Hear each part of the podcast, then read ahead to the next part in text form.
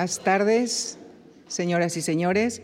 Muchísimas gracias por acompañarnos esta tarde en la que iniciamos el ciclo titulado La figura humana en la antigüedad, cuyo programa les resumo muy brevemente. El próximo jueves, la coordinadora de este ciclo, la profesora Carmen Sánchez, desarrollará la conferencia titulada La invención del cuerpo en la Grecia antigua. El martes 21 de noviembre, Teresa Chapa Brunet se referirá a los íberos y la imagen de la figura humana. En la clausura, José Beltrán Fortes estudiará la figura humana en el arte romano. Y esta tarde, en la sesión inaugural, el profesor José Ramón Pérez Axino desarrollará la conferencia titulada Figuras divinas, el cuerpo humano en el Egipto antiguo. Para hablarnos del espíritu de este ciclo y para presentar a nuestro conferenciante de esta tarde, nos acompaña la coordinadora del ciclo, la profesora Carmen Sánchez, catedrática de Arte Antiguo en la Universidad Autónoma de Madrid, a quien ya cedo la palabra. Muchísimas gracias.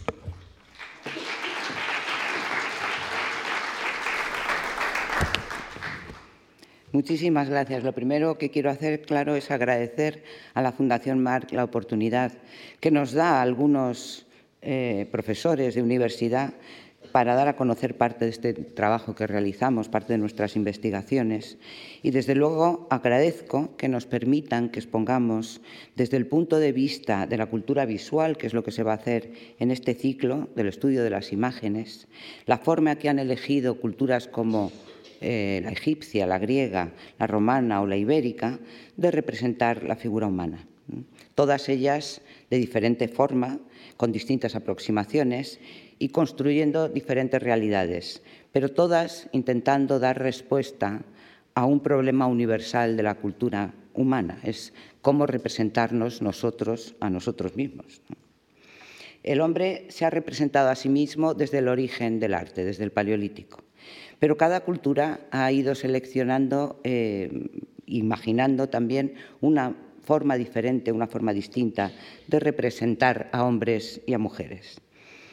Mm, la forma de construir las imágenes, la forma de construir visualmente el cuerpo humano, eh, es lo que queremos mostrar en este ciclo. Pero estas culturas que les mostraremos, estas imágenes, forman también parte de nuestra propia experiencia visual y de nuestra propia forma de construir nuestra mirada. Eh, las imágenes se forman de una forma eh, volitiva, de una forma mm, intelectual. El análisis de cómo se forman la idea del cuerpo humano, de cómo se expone esta idea del cuerpo humano, esta imagen, a la mirada pública o a la mirada privada en cada cultura, nos ayuda, por un lado, a entrar en el código visual de estas culturas, eh, colocándonos un poco nosotros como si fuéramos los espectadores a las que han sido destinadas. Y además, intentando descifrar estos códigos, al mismo tiempo nos colocamos desde el punto de vista del espectador romano, ibero, griego o egipcio. Eh, vemos a través de sus ojos y comprendemos mejor el imaginario social de cada pueblo. Pero como nuestra cultura actual occidental es heredera en mayor o menor medida de estas civilizaciones antiguas, el hecho de mirar como ellos nos va a hacer reflexionar y aprender algo a nosotros de nuestra propia mirada. Mientras que en Egipto, lo veremos hoy, la representación humana queda inmutable durante siglos y ligada a la escritura jeroglífica, en Grecia veremos que se va a producir un cambio radical, un cambio definitivo, que condiciona nuestra mirada hasta hoy.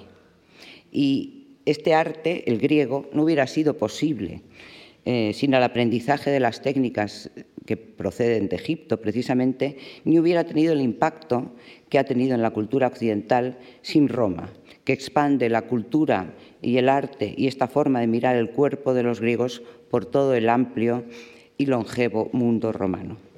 Y el mundo de los iberos se integrará en esta dinámica mediterránea y construirá sus propias representaciones humanas que varían según el contexto y según la época.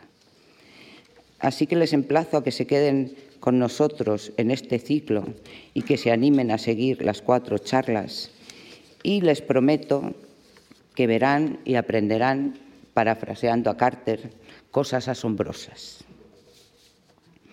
Hoy tengo el gusto de presentar en la primera conferencia al profesor José Ramón Pérez Acino, que es profesor eh, de Historia Antigua en la Universidad Complutense de Madrid.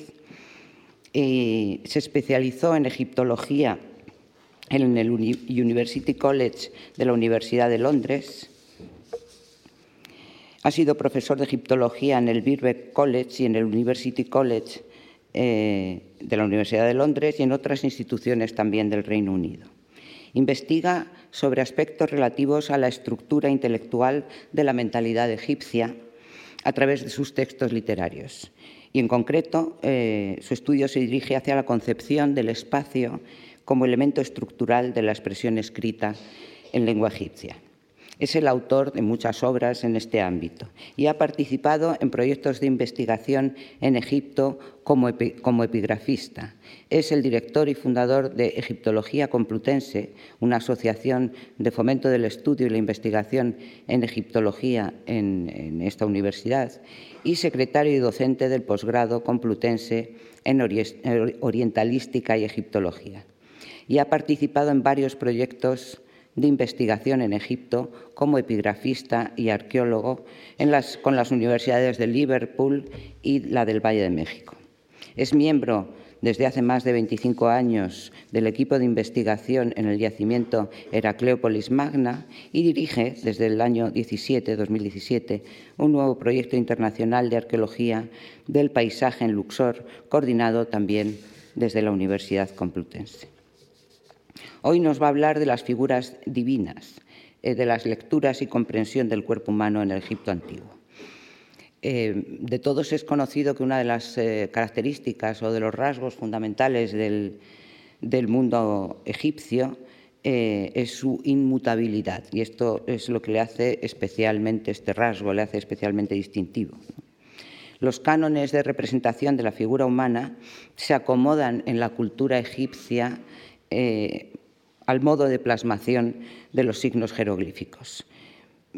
Y como sistema de escritura, que son estos signos jeroglíficos, pues ofrecen muy poca posibilidad de cambio, porque eh, forman parte de un código que se debe mantener para hacer precisamente posible esta función como transmisores de comunicación escrita y gráfica.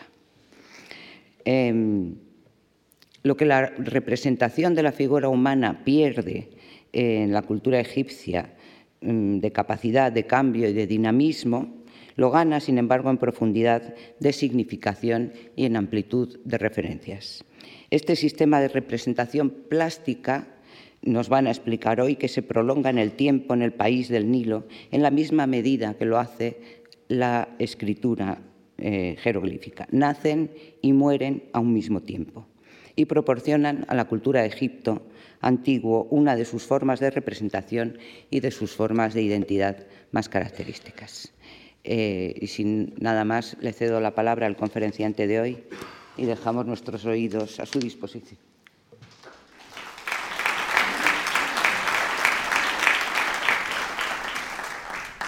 Muchas gracias, Lucía Franco, por acogernos en a, esta charla en, este magnífico foro de la Fundación Marc y a Carmen Sánchez, la coordinadora de este ciclo, por eh, pensar en incluir a, mi persona y a lo que yo tenga que decir del mundo egipcio. Es para mí un, un verdadero honor y una alegría regresar aquí a la Fundación Marc a poder hablar de los egipcios. Como la profesora Carmen Sánchez ha, hecho ya patente, yo les voy a hablar del de el carácter, las eh, características de la representación de la figura humana y de otras figuras en una cultura tremendamente, eh, antigua, como es la cultura eh, egipcia, que además se prolonga sin cambios sustanciales durante casi cuatro milenios de la historia humana sobre el planeta, lo cual es muchísimo. Ah, estadísticamente es de momento una de las culturas homogéneas que más duración ha obtenido o ha tenido. Y eso es una muestra de éxito, es una muestra de adaptación de sus modos culturales a, sus verdaderas necesidades. Egipto y Grecia están razonablemente cerca. Las dos eh, culturas, las dos, las dos eh, sociedades están, son ribereñas del Mediterráneo, una por el norte y otra, y otra por el sur. Esta imagen probablemente les manifiesta de un modo gráfico, vamos a ser muy visuales esta, esta noche aquí, la similitud esencial entre las representaciones griegas del mundo arcaico, y el ejemplo es una de las dos esculturas del grupo llamado Cleobis y Bitón, datado en torno al 580 a.C., de, Cristo, y la escultura clásica egipcia, un ejemplo del, del reino antiguo. Pero más allá de la similitud, lo que es importante es ver la cronología. Eh, una, la primera, la de Egipto, data del 2200 antes de Cristo, mientras que la otra es del primer milenio, es del 580. La idea de que la escultura, los modos de representación de la escultura griega arcaica se fijan en modelos egipcios que para cuando esto ocurre son modelos milenarios, es, eh, es, una idea fértil, es una idea que tiene mucho recorrido y que puede mm, observarse de modo visual.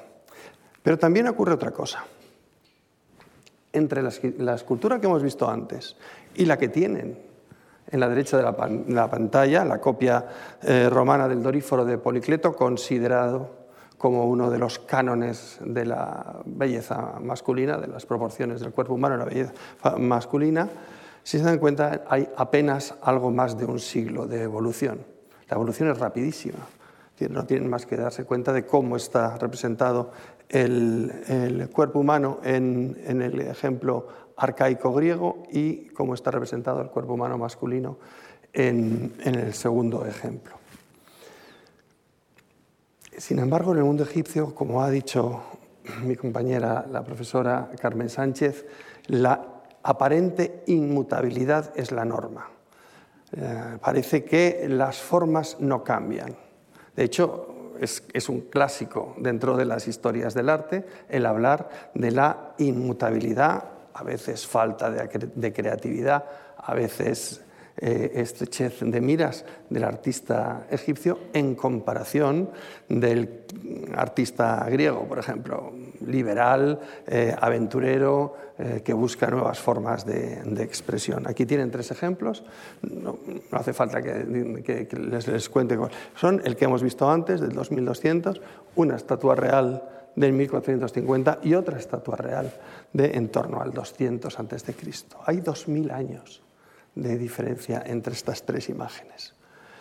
Si las comparamos en una tabla de tiempo y comparamos lo que hemos visto que ha ocurrido en Grecia en torno a un siglo y lo que ha ocurrido en Egipto, nos damos cuenta de la enormidad, de la longitud y la amplitud ah, del, experimento o de la expresión eh, egipcia de la figura humana, de esa inmutabilidad.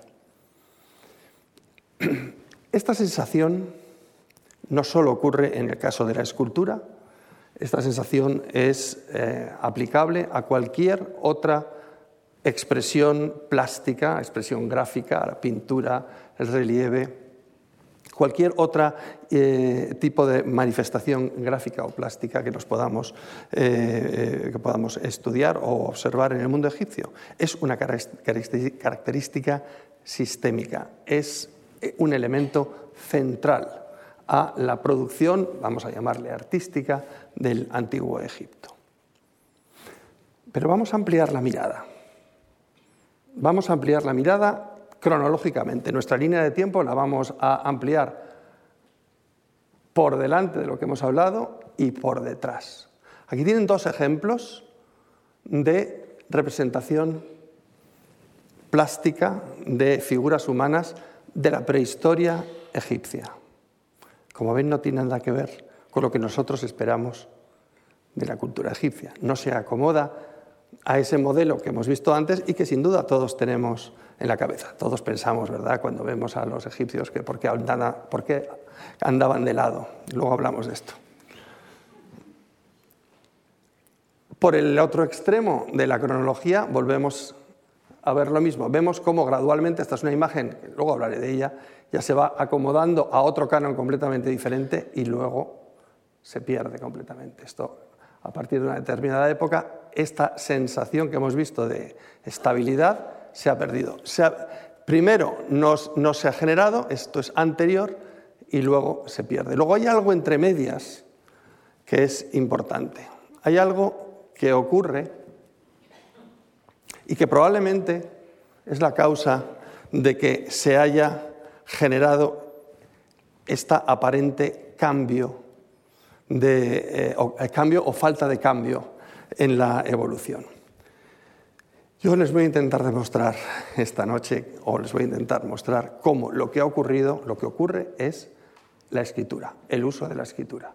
De hecho, estas imágenes preceden a la invención de la escritura escritura egipcia, y estas otras dos son posteriores al abandono de su uso. Con lo cual lo que tenemos es una experiencia de inmutabilidad, de falta de cambio, que coincide perfectamente con el tiempo de vigencia de un determinado tipo de escritura egipcia. Vamos a hablar un poco de escritura egipcia. Ya sé que no es el objetivo de la noche, pero creo que es importante para ver mejor lo que quiero contarles. Ya los antiguos se preguntaban, pero, pero ¿cuántos tipos de escritura hubo en Egipto? Porque Egipto, que es un país fundamentalmente único, una línea dinástica, un río, un estado, sin embargo, escrituras tuvo varias. Los antiguos debatían si, si dos, como decía Heródoto o Diodoro Sículo, o tres, como decían otros autores. El caso es que hubo cuatro, el caso es que hubo más. Estos son los cuatro tipos de escritura que se desarrollaron en Egipto. La primera, la escritura prístina, la que nace del propio desarrollo de la cultura egipcia, nace de la nada, vamos a decirlo así, no es copiada, no se impone, es la escritura llamada jeroglífica, que la conocemos todos, la de los patitos, ¿verdad? la de las serpientitas, ese tipo de cosas la escritura en la que están escritas las maldiciones que aparecen en las películas de, la momia, siempre jeroglífico. Y es una escritura de una tremenda longevidad. Como vemos, aparece antes del 3000 antes de Cristo y termina en torno al 400 después de Cristo. Siempre está presente en la cultura egipcia, siempre hay textos jeroglíficos mientras están en vigencia. Las otras escrituras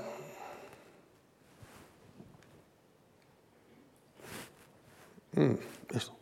Ahora, las otras escrituras son derivadas de la primera. Me temo que no pasa. Ahora.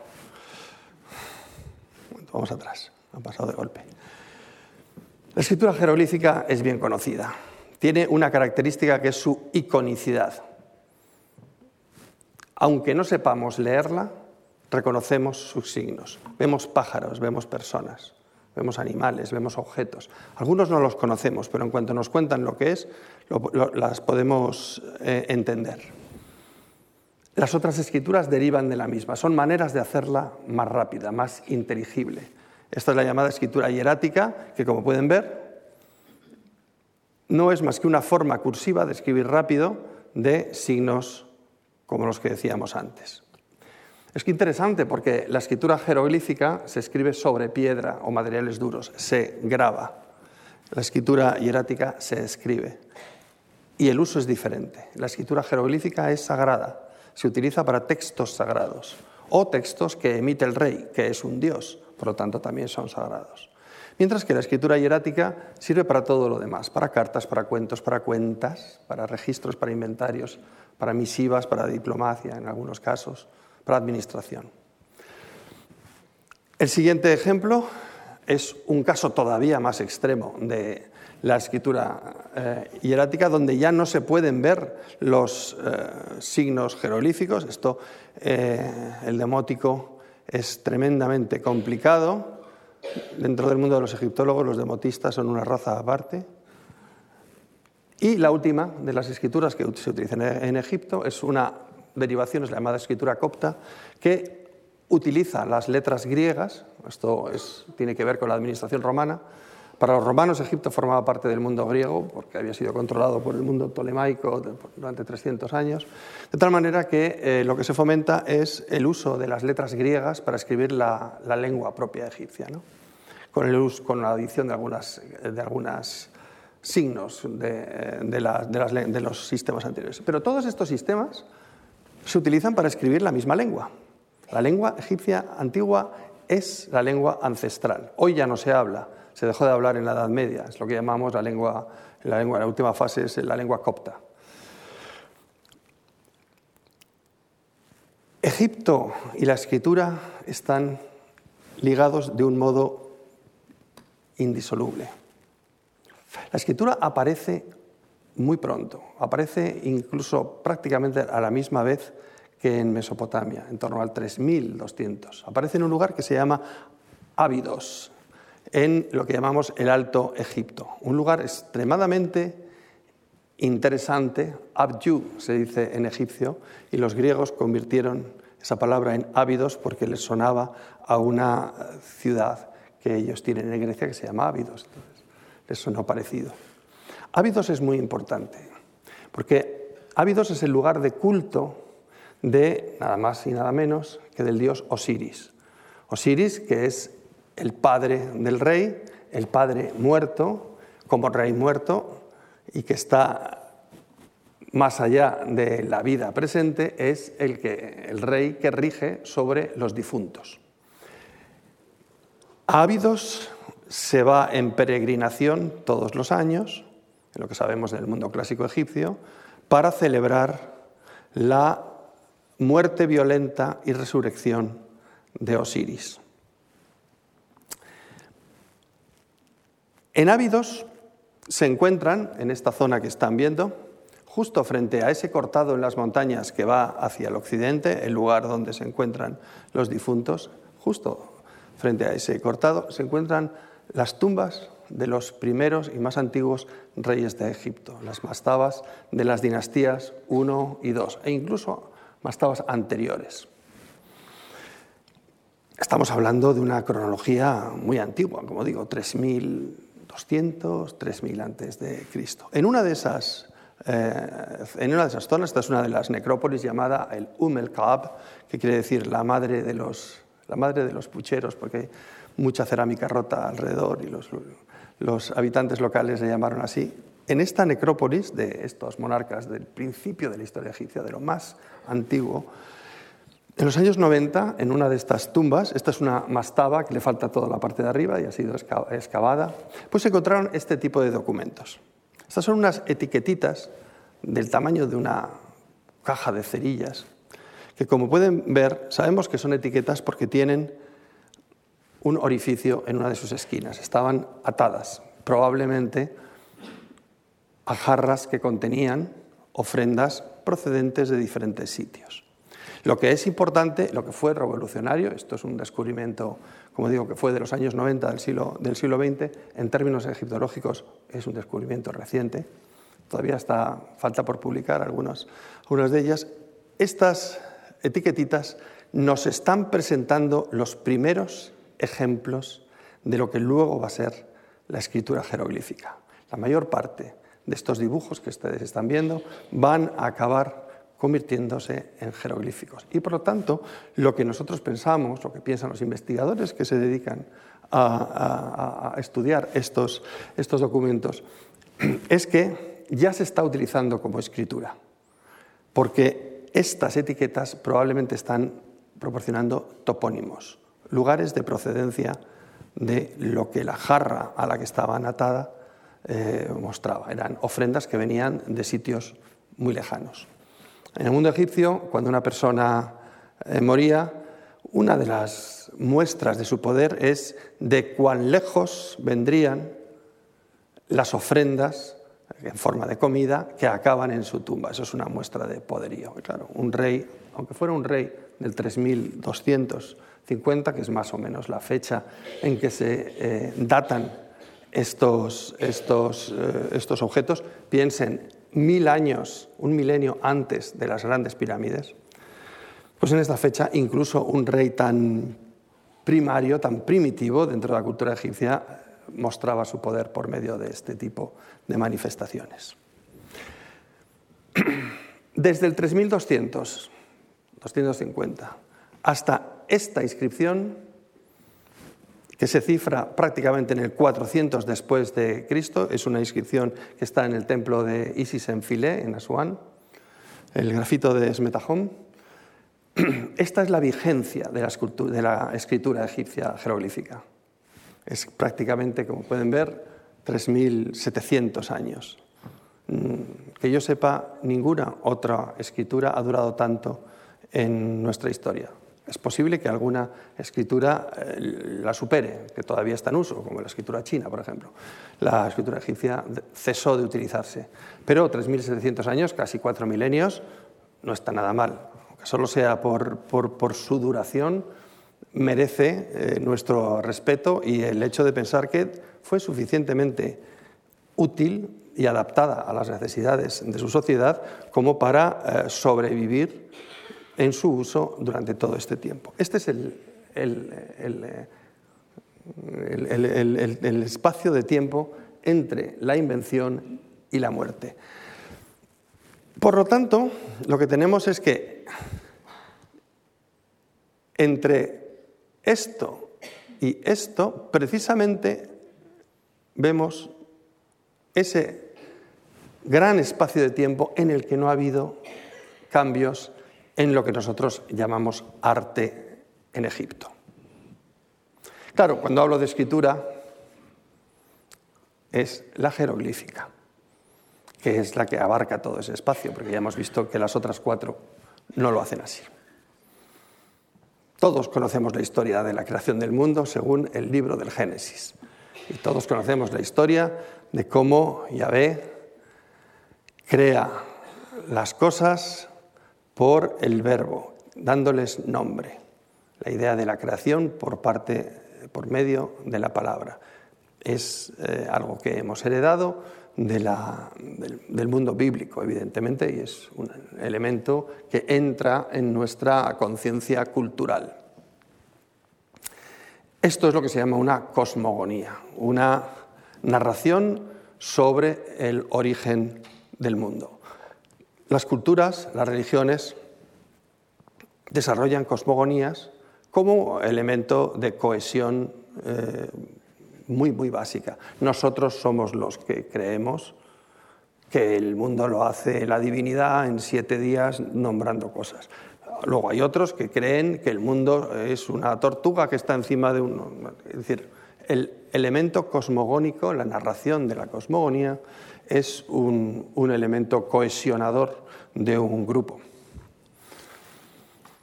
Los egipcios, que eran muy raros, convendrán conmigo, tenían más de una cosmogonía. Tenían varias narraciones cosmogónicas y me encantaría que pudiéramos entrar en esa discusión, pero no tenemos tiempo ni es el objeto de la, de la charla de esta noche. Pero hay una de ellas, la llamada cosmogonía menfita, que, como su nombre indica, se desarrolla en Memphis. Memphis es el nombre antiguo de lo que básicamente hoy es el Cairo. El Cairo es una ciudad con varios milenios de actividad, es, la heredera de la antigua Memphis.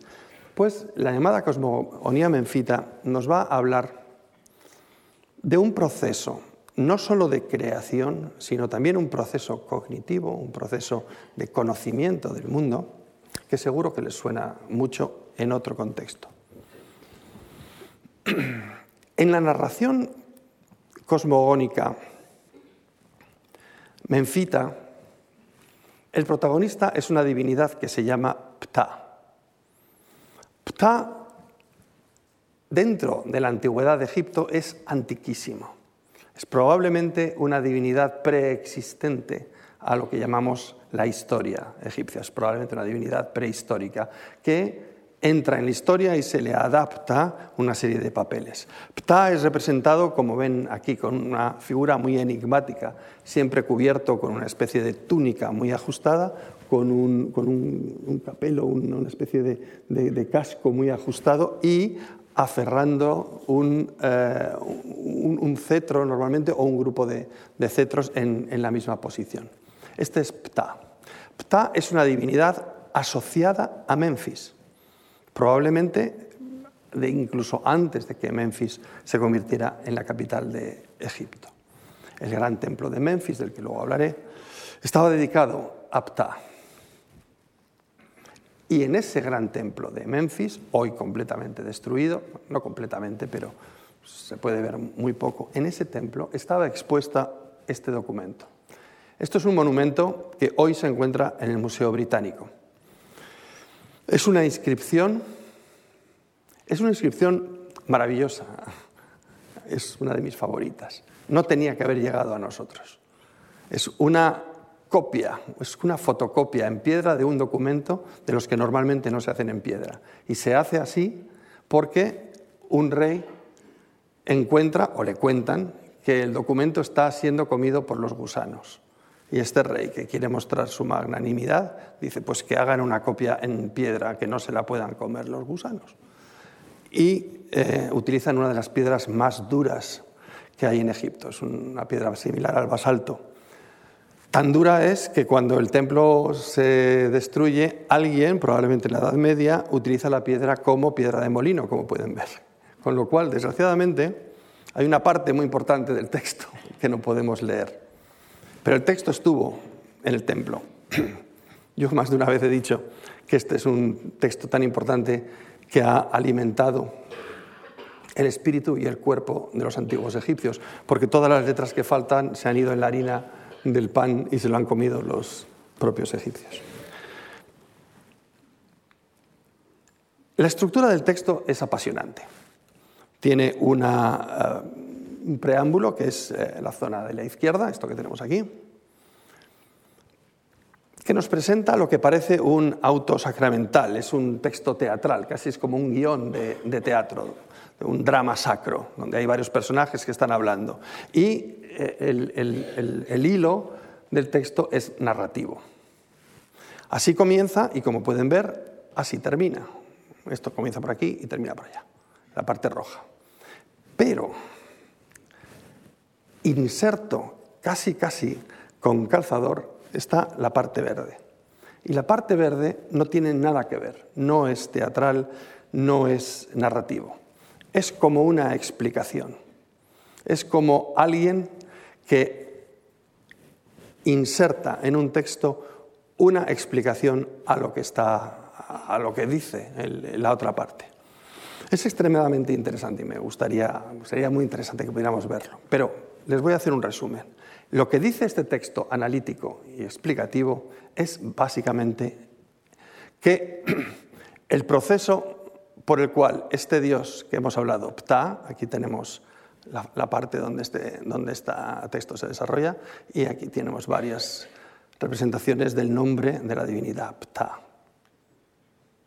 y su representación en, en el texto. Pero la idea es esta. Lo que nos viene a decir Ptah es la personificación de un proceso cognitivo que cuando lo vemos completamente exento de mitología, parece un proceso natural, es, un análisis eh, casi filosófico. Lo que nos viene a decir, y que nos dice además, es que los sentidos, que para los egipcios son tres, la vista, el oído y la respiración, que es el olfato, los sentidos informan, le dan información en crudo al corazón. Corazón para los egipcios es la mente, es algo que se mueve, cuando se para el corazón se muere todo, es decir, es el órgano fundamental. Todos los aspectos intelectuales están en el corazón. Para los egipcios el cerebro era una cosa muy asquerosa, que no servía para nada y que lo único que era, causaba la putrefacción del cuerpo, por lo tanto había que sacarlo cuanto antes de la cabeza. Pero el corazón no. El corazón se mueve, mueve la sangre, está en el centro, eso es muy importante y por lo tanto ellos piensan que es el corazón el que rige todo. Entonces, los sentidos informan al corazón con información en crudo. El corazón la procesa como si fuera un ordenador y devuelve procesada esa información una vez entendida y la devuelve de manera sensorial. Los egipcios tienen mucha reputación, mucha fama de ser muy teóricos. Todos hemos visto las películas de los salmos, los conjuros, es verdad. Pero es una cultura absolutamente apegada a lo material. Lo que es materialmente cognoscible, perceptible, lo que uno puede ver, tocar, oler, como vemos ahí, eso es lo que existe.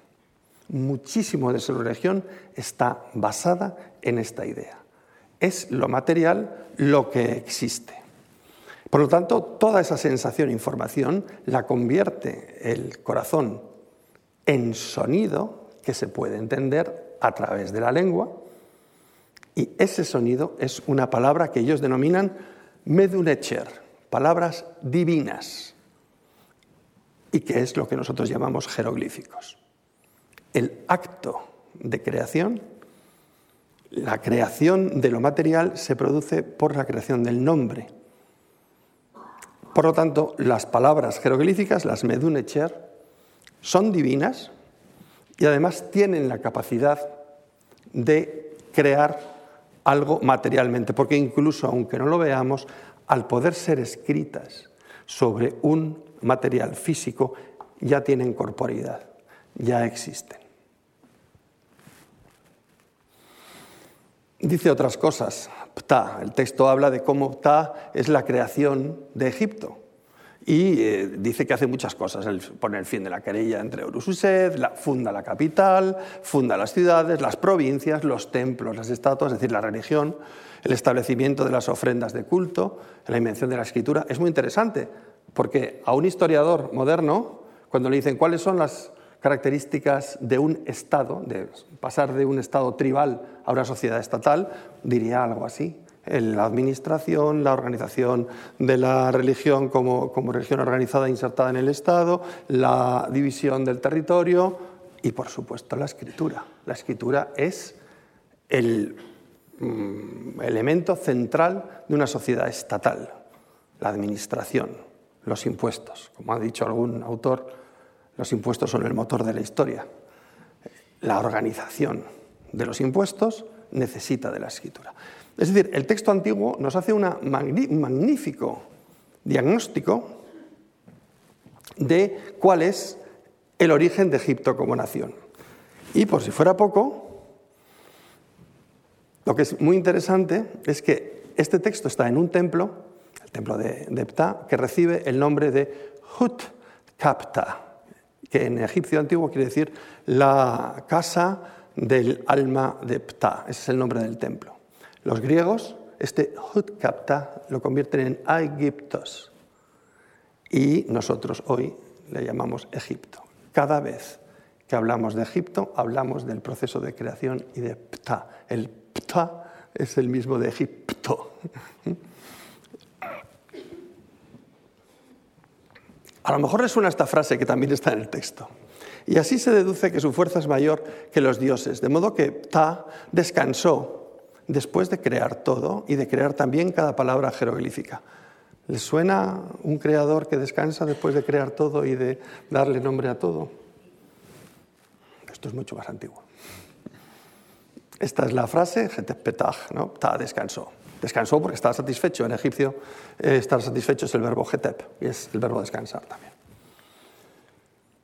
Ahí tenemos a Ta descansando. Es decir, la creación del mundo se hace por la palabra. La palabra se articula en esas palabras divinas, que nosotros llamamos jeroglíficos porque los griegos decidieron llamarle jeroglíficos, que no es mal, que no es mal nombre. En ese acertaron, en el hierático y el demótico no, pero no vamos a hablar de ello ahora. Y vamos a la figura humana, que ya va siendo hora. Esta es una, estela funeraria, un tipo de monumento que es muy, muy conocido todos los museos del mundo tienen estelas funerarias. Aquí en Madrid pueden ver varias donde está representado un noble del reino antiguo. Estamos hablando de la sexta dinastía, del 2200. Ese señor se llama Mereri. Mereri era un hombre importante, tenía una serie de títulos bastante importantes. Era gobernador, era inspector de sacerdotes y era encargado del, em, del ganado, del ganado del templo, del ganado de un determinado templo. Es decir, era un pez gordo. Y está aquí representado como un pez gordo. pero está representado por medio de la escritura, esta que estamos viendo tan recurrentemente, escritura jeroglífica.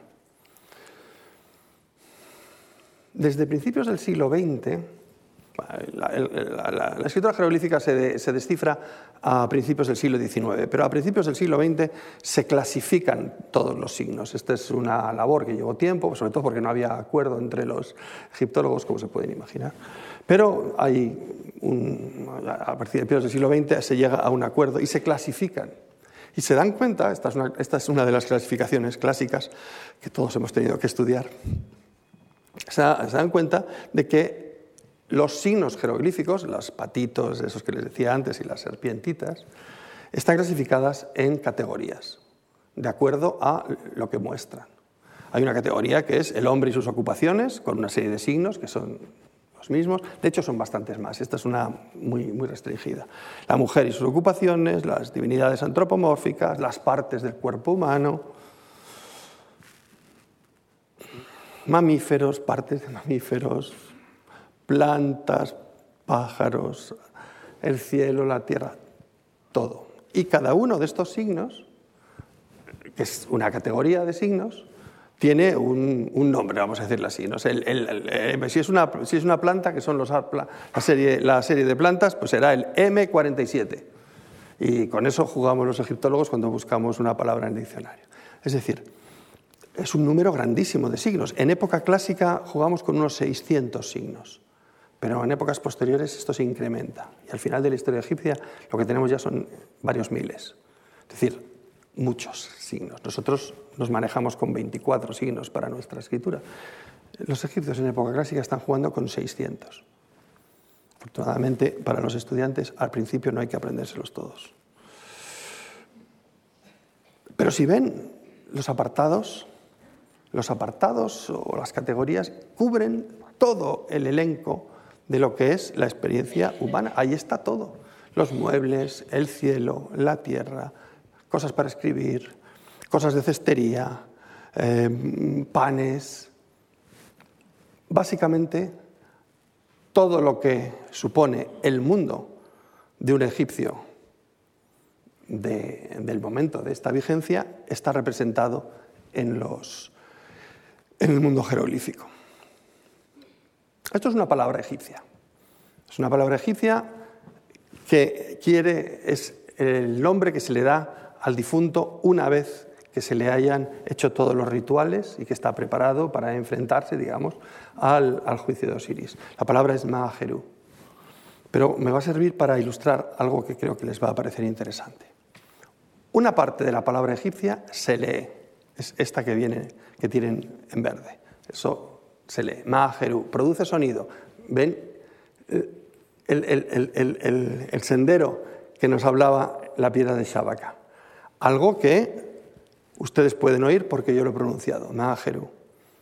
Literalmente verdadero de voz, uno cuya voz habla la verdad. Y el otro signo, que es un señor que se lleva la mano a la boca. Ese es un signo que no se lee. Es un signo que solo da significado, solo da sentido. Nos dice, eso que has oído antes es algo que tiene que ver con acciones de la boca. Ese signo aparece con acciones de la boca. Para los egipcios la boca tiene dos funciones. Si entra, comer. Si sale, hablar. Entonces ese signo va a aparecer en palabras que tienen que ver con acciones de la boca, pero no se lee. Es decir, es un sistema mucho más completo que el nuestro.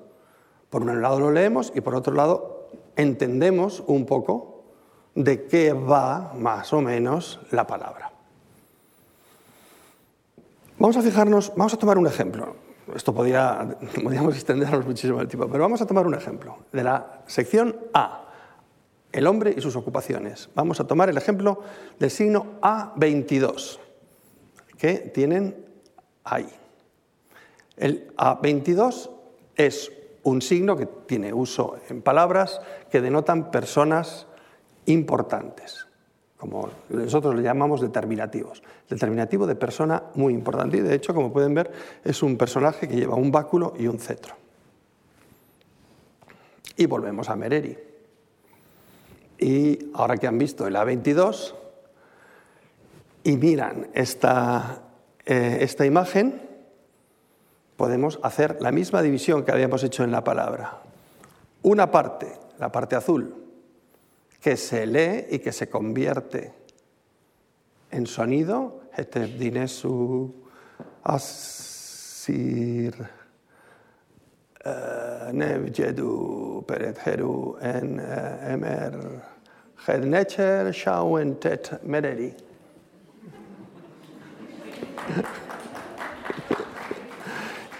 Y otra parte que nos dice qué es esto, señor importante, lleno de títulos, que es exactamente lo que hemos visto. Es decir, la aspiración de un señor como Mereri es convertirse en una palabra creada por la divinidad.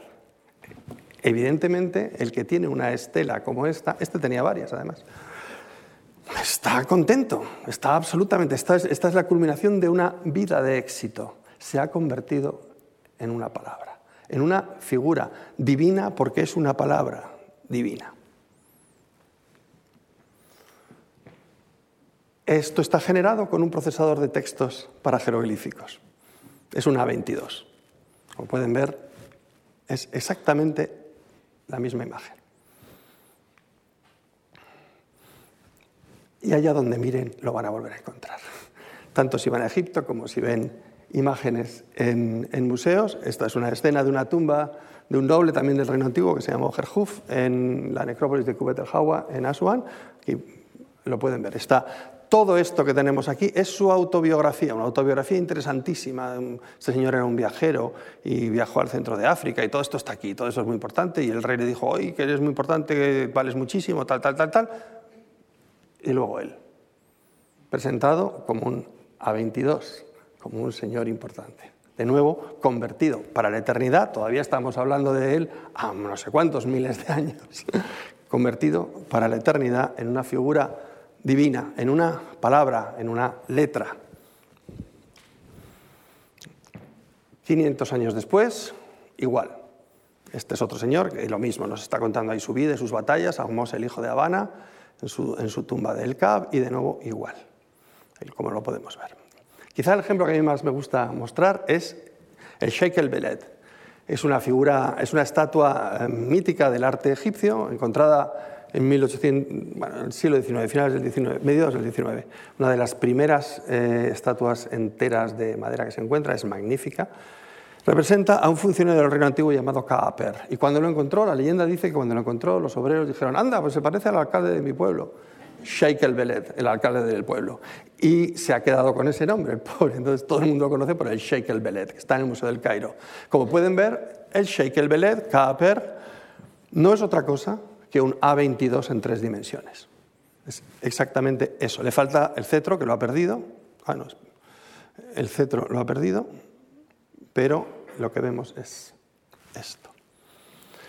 Esto es una imagen cercana a su descubrimiento. Otro ejemplo que no tenga que ver ya con A22. Esto es de una, de una tumba, ¿no? Y tenemos aquí una palabra, que es la palabra Jepesh.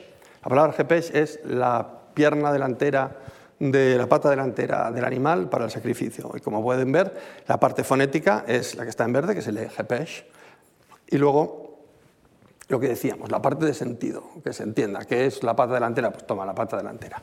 Pero vamos al texto, vamos a la representación en la pared, y vemos Jepesh arriba, el, el sonido, y dónde está el determinativo integrado en la imagen, lo lleva un señor. Lo mismo ocurre en esta otra escena, donde tenemos la palabra atrapar al lazo, que es seper, con la cuerda como determinativo, con el signo de sentido, o la palabra negau con el ternero, porque es un, toro, es un ternero, o bueno, la abreviatura negau. ¿Dónde están los determinativos? Ahí tenemos la cuerda, ahí tenemos el toro. ¿Ven la integración del texto y la imagen? ¿Dónde termina uno y empieza el otro? ¿Es esto texto e imagen o es todo texto? Ah, yo soy un talibán en esto y siempre veo texto. Es un caso de, podríamos decir, de caligrafía muy elaborado.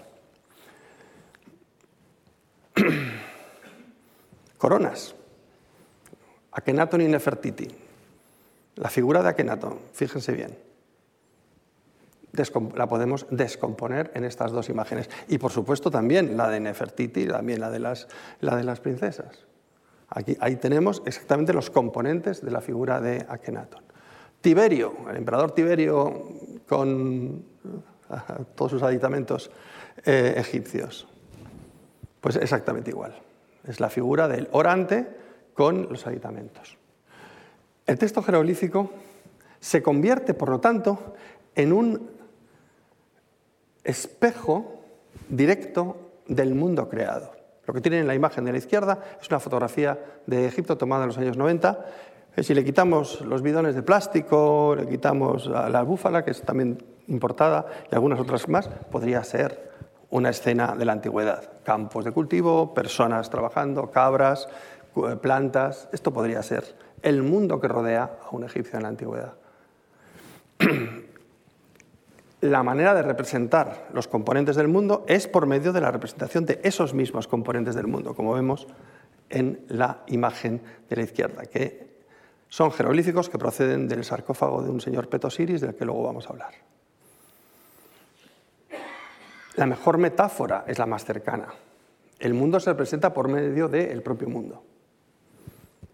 Si hubiera conocido esto Jorge Luis Borges, hubiera sido feliz si es que tenía esa capacidad, que algunos la, algunos la niegan.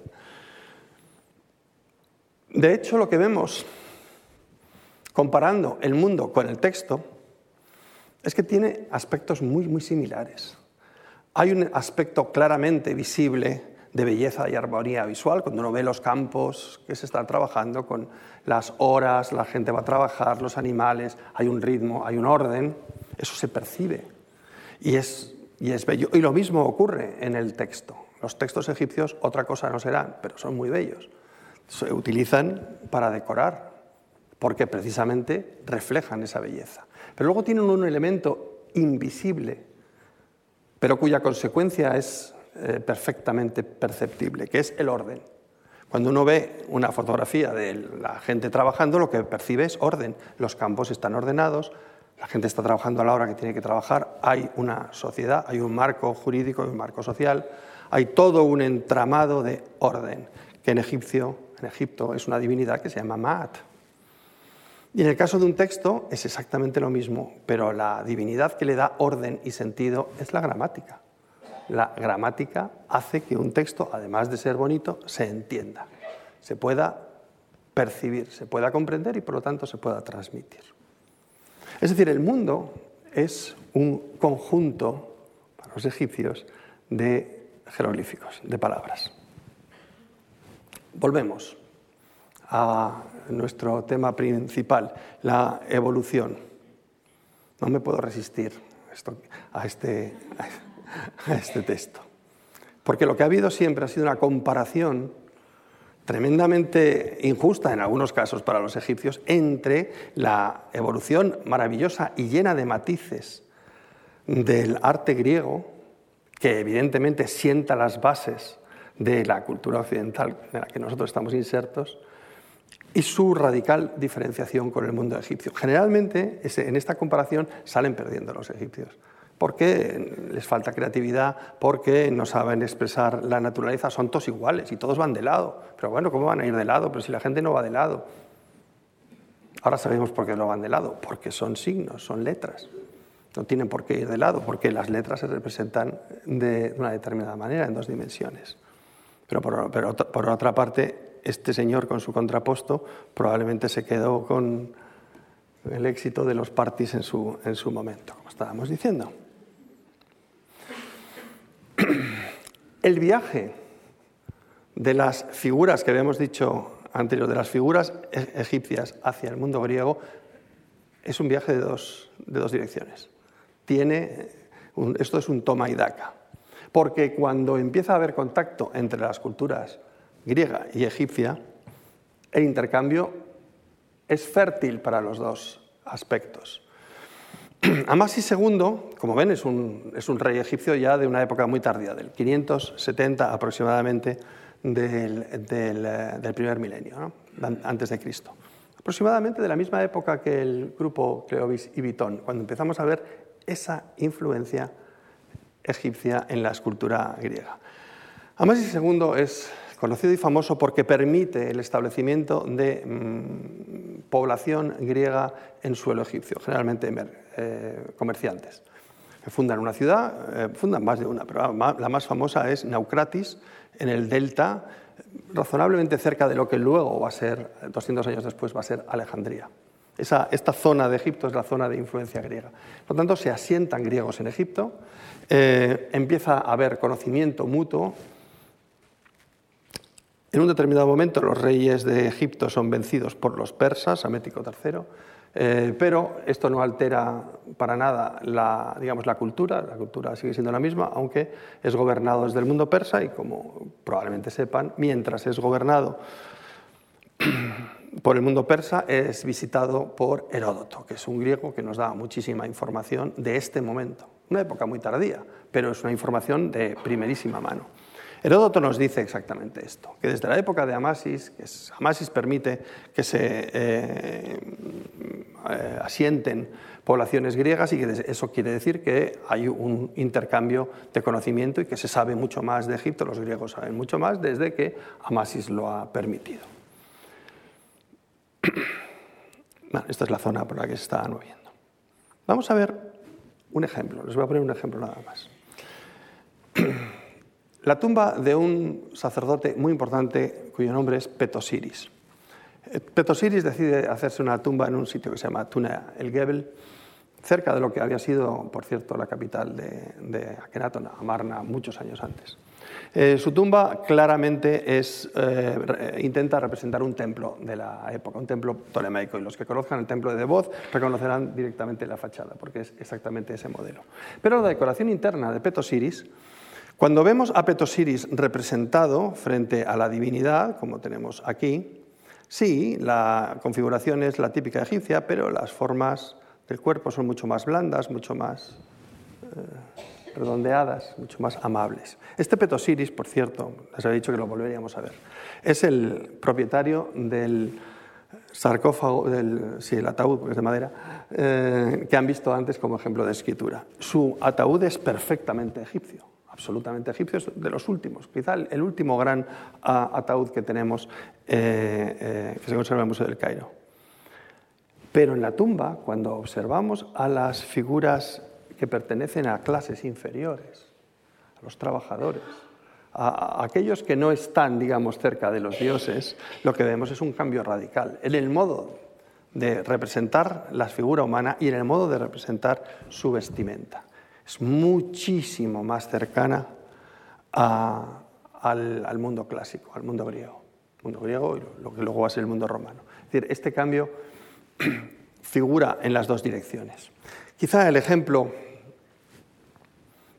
aquí por ejemplo pueden ver cómo la misma figura de la que estábamos hablando, ya en el siglo II después de Cristo, en esta magnífica estatua de Antino como Osiris del Museo Egipcio Gregoriano de Roma, procedente de la Vía Adriana, vemos que sí, la actitud es la misma, pero el tratamiento es completamente diferente. Esta es absolutamente una estatua clásica, con el tratamiento del cuerpo humano, claramente la rendición es completamente clásica. Quizá el mejor ejemplo, y con él quisiera cerrar, es el que nos ofrece el mundo de los ataúdes.